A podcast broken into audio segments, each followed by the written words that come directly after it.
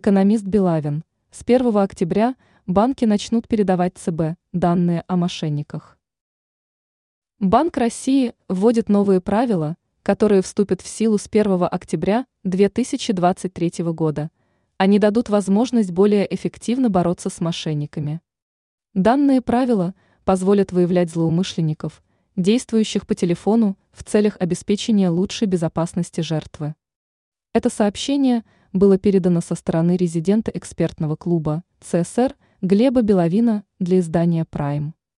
С 1 октября Центробанк будет получать от банковских организаций полную информацию о фигурантах мошеннических операций. Ранее банки смогли передать данные только конечного получателя похищенных средств, но сейчас информация о спорных переводах может быть раскрыта. Информация о таких переводах – может быть раскрыто посредством более чем 50 признаков. Например, в категории странных переводов можно отнести работу интернет-банкинга одновременно в различных местах на карте. Также будет обращаться внимание на нестандартные денежные операции, сделанные с другого смартфона или ПК.